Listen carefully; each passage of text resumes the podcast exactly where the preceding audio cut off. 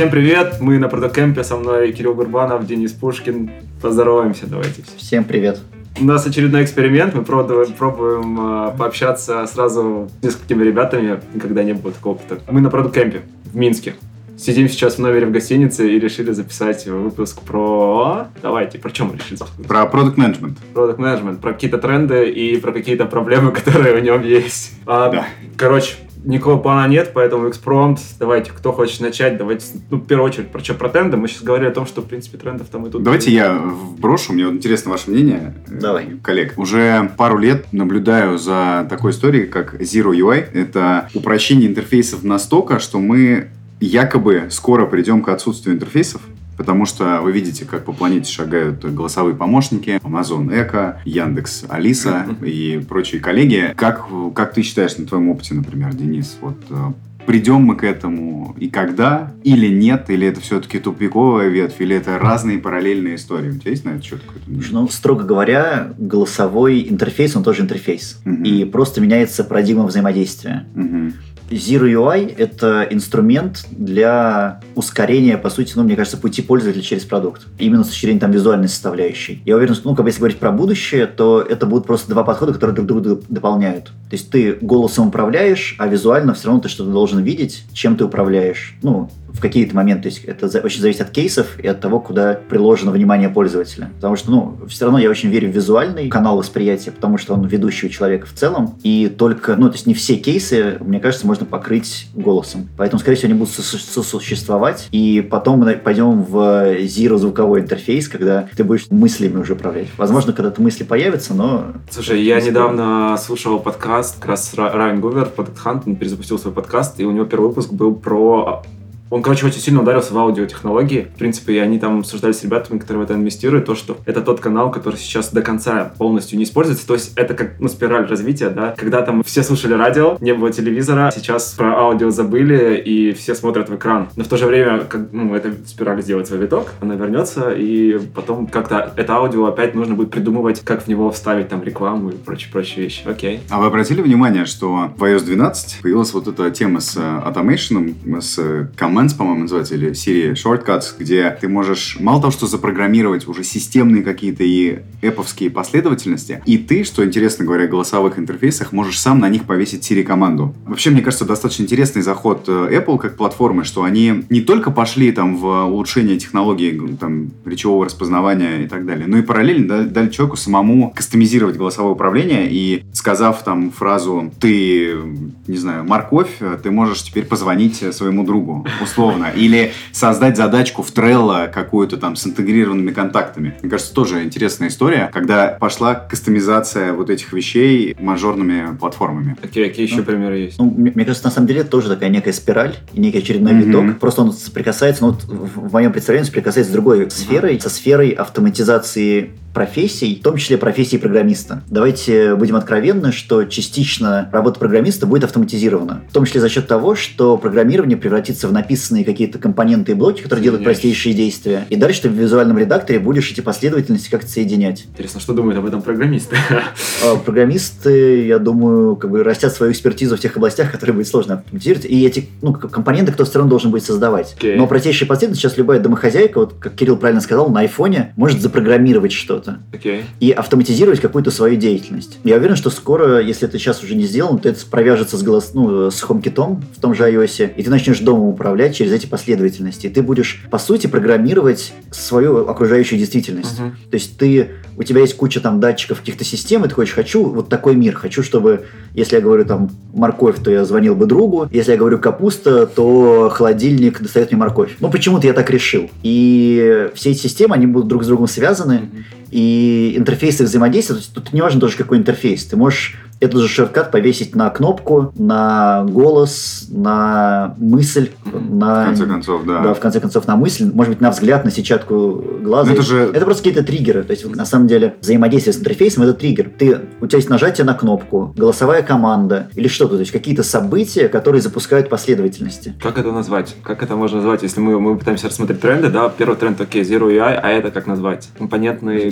Не знаю, ну, я бы это назвал программированием реальности. Компоненты, из которых кубики, из которых которых ты собираешь. Да, э, и мир вокруг себя, и э, будем откровенны, у каждого из нас свой мир. То есть вот Окей. то, что у нас вроде бы есть реальность, которую мы считаем, что она общая, да, то, что там вот занавески у нас синие, стол бежевый и так далее, ну, как бы у каждого свой синий, Мгм. свой бежевый, например. Да, ну точно. И вот эта реальность вокруг нас, ей очень сложно управлять, потому что, то есть мы, мы сейчас что делаем? Мы воспринимаем реальность. Мгм. Какие-то вещи, которые вокруг нас существуют, они создаются кем-то, и мы их используем. Вот, возможно, мир идет к тому, что в какой-то э, момент времени человек сможет создать свой кастомный мир мир. Это сейчас уже можно делать в виртуальном ре- реальности, да, ну, как бы в играх, там, когда у тебя целый мир, ты там воюешь, вступаешь в клан, у тебя друзья и так далее. И этот мир скоро мы сможем создавать в реальности. И это очень важно, как мне кажется, потому что уже идет тренд на то, что люди теряют работу, и им нечем будет заниматься. Мгм. И так говорят, это не очень хорошо сейчас звучит, в том плане, что мы очень к этому непривычны. Но людей нужно будет утилизировать, чем-то занять. Ну, то есть, Тут ты произнес. да, ну я, я говорю, то есть сейчас... Давай так, утилизировать ресурс сводившего времени, да, сводившего. Ну, что-то да, такое. да. А, окей. потому что если людям будет нечего делать, они там пойдут друг друга убивать. Ну а зачем, да, например? Ну там бастовать, что-то, ну, требовать и так далее. У людей должны быть занятия. И вот такая утилизация времени через виртуальные миры – это один из вариантов э, развития человечества, который там рассматривается. Потому что кажется, что многие современные подростки, им интереснее в виртуальном мире, чем в реальном. Им там безопаснее, им там комфортнее. Но если мы научимся вот эту виртуальность выносить обратно в реальный мир и конструировать реальный мир, кастомный какой-то, в котором нам будет классно жить, то это вот в целом решит эту проблему, то человек просто будет вот тем самым каким-то в раю жить Богом и управлять тем, что вокруг него Давай. происходит. Наконец-то я давно хотел познакомиться со сценаристами Черного зеркала, и наконец-то одного из них я уже. Звучит реально как отличный сюжет для серии Черного зеркала. Да, можно ее предложить. Смотрите, получается, чем мы? Zero UI. Это Программирование реальности. Это очень глобальные такие продуктовые истории. Еще я могу сейчас, э, пока ты говорил, я вспомнил, в принципе, тренд диджитализации нового поколения, которое Мгм. способно потреблять услуги через AR уже, например. Да, там, ну, это понятно, это вообще, Мгм. вообще известный тренд, но тут сам подход того, что они готовы, в принципе, к этим, этим пользоваться. Digital маскарады и прочие-прочие штуки. Это одно направление, и другое направление еще sharing, sharing экономика, то, что сейчас прямо она взрывает продукты. Что вы думаете на этот счет? Если мы сейчас это обсуждаем, кажется, что это уже... Закат пошел Да. технологий. Ну, Не то чтобы, да, но это уже достаточно много на этот счет сказано. Шаринг экономика уже во все углы прокралась. Тут много споров на эту тему. То есть мы действительно перестаем чем-то владеть. И, по сути, из ценностей сохраняем только деньги. Вот новое поколение, да, они уже не покупают дома, квартиры, машины. Они говорят, что у тебя есть деньги, деньги надо сохранять, с ними работать, их приумножать, а все остальное, как бы, это этим надо пользоваться. Основной контраргумент старшего поколения, что ближе к старости вот это обесценивается, деньги обесцениваются, и тебе хочется что-то иметь за душой, кроме валюты какой-то. Я здесь не соглашусь. Э, Мне кажется, ну, типа, деньги не самоцель. Мгм. Деньги на инструмент. Просто, ну, если так вообще глобально посмотреть на современную экономику, то на первый край, как ресурс, выходят не деньги, а время. И сейчас самые богатые компании – это те компании, которые умеют привлекать время лучших людей мира. Facebook, Google, Amazon и так далее. То есть время – это единственный исчерпаемый ресурс. Деньги можно печатать сколько угодно на станке, а время, к сожалению, пока не напечатаешь. То есть можно его продлевать немножко, да, человеческое время, но э, рои там как бы не очень.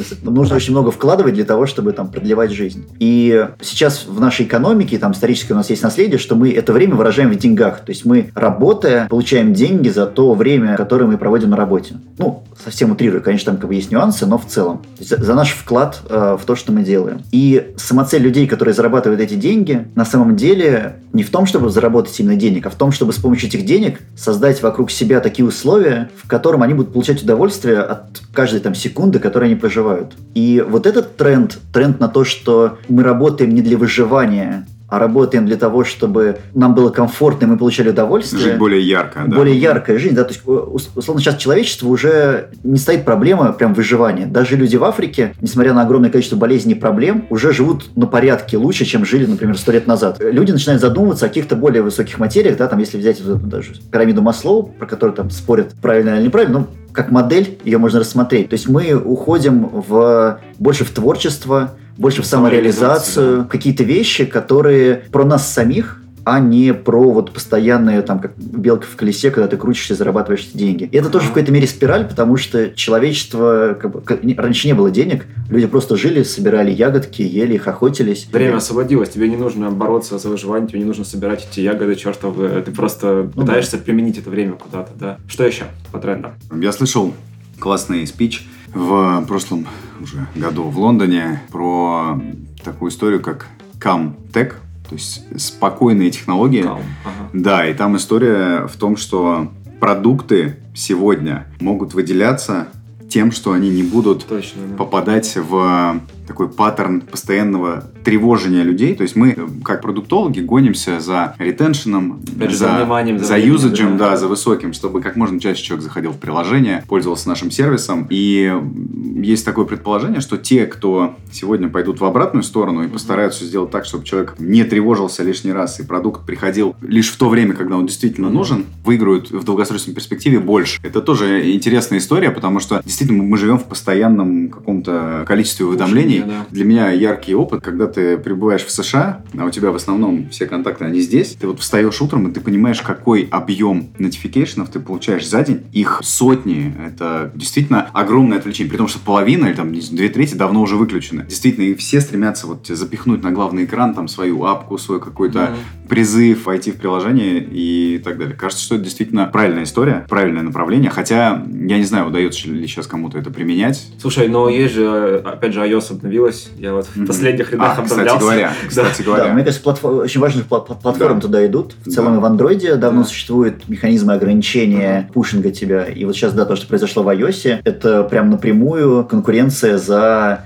вот это спокойствие пользователей, оберегание этого спокойствия со стороны именно платформы, которая, кажется, там берет на себя эту Там, ответственность. там же видно, да, сколько сообщений тебе присылает это приложение, ты, Да. ви- э, ты видишь, сколько времени ты в нем потратил. И опять же, есть история платформ от крупных, тот же Facebook, Instagram, они сейчас задумываются о том, чтобы следить за тобой, то есть как бы бес- беспокоиться о тебе. На самом деле, они давно за нами следят, будем честны, да, но они хотят, я не знаю из-за чего, может быть, там законодательство, может быть, что-то еще, или опять же, это тренд, они хотят тебя предупреждать, чтобы ты меньше тратил на это время. Ну, то есть, как И это классная история, потому что тот же Apple сейчас э, показывает тем самым, что его вот это corporate social responsibility волнует, и они, ну, они же у себя хлеб отнимают. То есть, чем меньше Да, мы пользуемся да, да. этим приложением, тем меньше мы транзачим э, Мгм. в сторах. И они помогают тебе ограничить это время. Ну, у них миллиарды на счетах э, севшие, там, или сколько у них, триллион, по-моему, долларов там какого-то Ну, кэша, была или сколько? Капитализация них была триллион. Да, но у них там Момент. кэша там 200 миллиардов или 300, то есть они могут купить любую компанию планет в любой момент. И, видимо, деньги действительно отходят уже на второй план. Ну, это про долгосрочный, Мне, конечно. мне кажется, да, это, это долгие деньги, потому Мгм. что у тебя не, не появляется усталость от платформы. То есть, если тебя постоянно пушат, у тебя начинается негатив, ну, типа, у тебя же пуш-уведомления приходят в iOS. Пусть, да, окей, нет Facebook и Инстаграма, но они приходят тебе на твое устройство. И если ты не можешь с этим работать, ну, это тоже конкуренция. То есть, вот тот же Android, например, у него давно есть механизмы для ограничения уведомлений и более гибкой с ними работы. Ты пользуешься айфоном, тебя все пушат, ты не можешь это нормально отключать, надо вручную нажимать на каждое приложение, тебя это начинает раздражать, и ты такой думаешь, к черту iPhone, я устал, меня слишком это пушит, я пойду на Android или пойду на кнопочный телефон, потому что, ну, вообще устал. И вот эта забота о человеке, она long term, скорее всего, отобьется просто, ну, за счет того, что LTV будет больше, да, у тебя там прям какой-нибудь engagement чуть уменьшится, но за счет большего lifetime'а. И тут еще интересно такой, вместе с игрой слов, lifetime увеличится просто того, что будешь спокойнее, меньше нервничать, позже умрешь. И ты подольше попользуешься айфоном, ты будешь им до конца пользоваться, потому что еще у тебя часы будут за твоим здоровьем следить, когда ты уже Да, старенький. да, да, да. Они будут твоей, твоему доктору писать, что что-то у тебя там, у чувака скоро сердечный приступ, выезжайте. Видели эту тему, да, что когда ты падаешь, Watch 4 теперь отправляют сигнал. Серьезно? Да, ты можешь настроить отправку сигнала кому-то, что, А, что ты упал. прикольно, Типа, прикольно. да.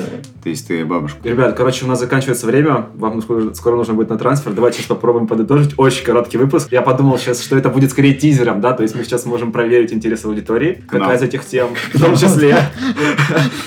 Проверить интерес аудитории к этим темам, MVP, выбрать да. интересную и потом как-то развить ее в большем формате. Поэтому давайте сейчас, о чем мы поговорили? Мы поговорили о Calm Technologies, Zero UI. Zero UI, Программирование реальности. программирование ре- реальности и беспокойство компаний, корпораций, в принципе, потом задумываться о том, чтобы беречь своих людей. Давайте сейчас еще, как идея, каждый из вас назовет три вещи в продукт менеджменте которые вас беспокоят просто вот из головы за последнее время. Денис, например. Очень большой рост количества людей, которые считают себя продукт менеджерами при этом ими не являются. Первое. Можем по очереди, что Давай, да, да, да. обилие новых методологий, которые все, по сути, являются переупаковкой одного и того же и старых методологий. Мгм. То есть э, хочется за ними следить, но когда ты начинаешь за ними следить, ты понимаешь, что все, по сути, одно и то же, и ты лишь вопрос выбора инструментария под каждую конкретную ситуацию. Окей. Увеличение количества инструментов анализа и получения данных очень сильно усложняет принятие решений. Мгм. То есть, чем больше у тебя данных для принятия решений, тем сложнее тебе его принять. Так. И, ну, очевидно, что продукт менеджер уже в голове тяжело это представляет, когда-нибудь это автоматизируется, нейронные сеточки принятия решений, тогда можно будет успокоиться. Но пока, чем больше инструментов, тем сложнее. Мгм. Мне нравится, что большие ребята, большие корпорации активно стали заботиться проблемами клиентоориентированности и создания продуктов для людей. Это очень здорово, как это делают банки, как это делают государственные организации. Но вот, мне кажется, большой простор для развития еще в госсекторе для продуктового Окей. менеджмента. Третья вещь сложно. Как вопрос сказать. звучал еще А, раз. Что тебя беспокоит в да?